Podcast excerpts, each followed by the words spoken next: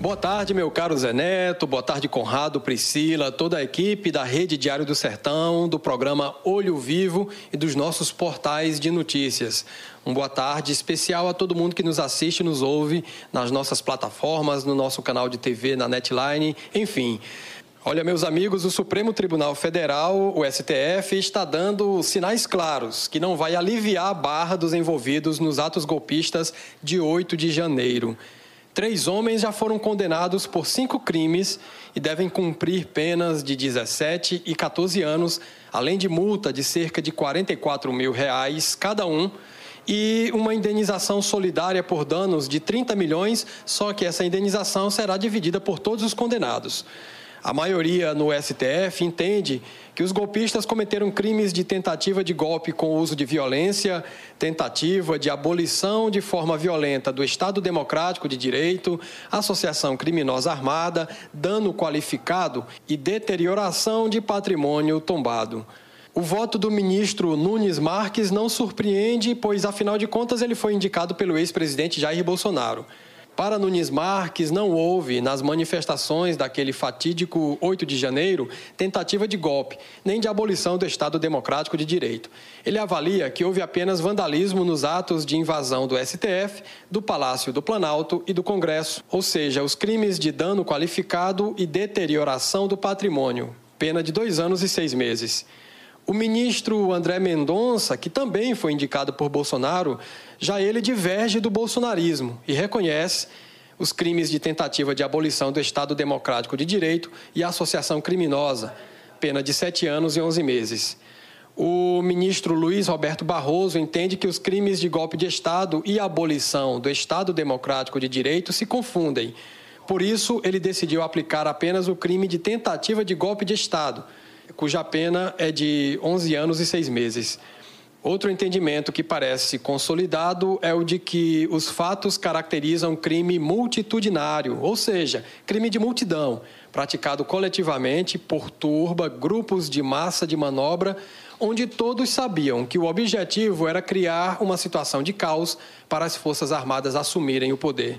Como essa tese dispensa a necessidade de individualização de condutas, os paraibanos presos e denunciados podem também ser condenados às mesmas penas, ou seja, de 17 ou 14 anos de prisão.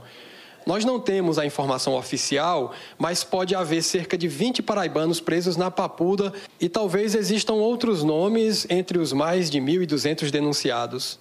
Ainda restam os julgamentos de cerca de 1.300 denunciados pela Procuradoria-Geral da República. Um fato curioso relacionado ao julgamento do atentado de 8 de janeiro está repercutindo na imprensa, nas redes sociais e certamente já virou meme. É que a advogada Larissa de Araújo chorou durante sustentação oral no julgamento do terceiro réu no STF, que foi nessa quinta-feira. Ela é responsável pela defesa de Mateus Lima de Carvalho Lázaro, condenado a 17 anos de prisão por cinco crimes, incluindo golpe de Estado e abolição violenta do Estado Democrático de Direito. Em sua fala, Larissa reclama de que, segundo ela, os advogados não teriam recebido o tratamento adequado no início da sessão. O ministro Alexandre de Moraes, que é relator do caso, repreendeu a advogada, ressaltando que ela até perdeu o prazo para alegações finais. Mesmo assim, Moraes abriu o prazo para a defensoria. A advogada, por sua vez, criticou o processo, alegando que ele não segue a Constituição porque, segundo ela, abre aspas, as sentenças já estão dadas, fecha aspas. Todos aqui têm um conhecimento muito mais vasto que o meu, mas eu tenho conhecimento do meu caso, do meu processo. O meu cliente não fez e não é culpado disso tudo, como o nobre PGR falou em exercício.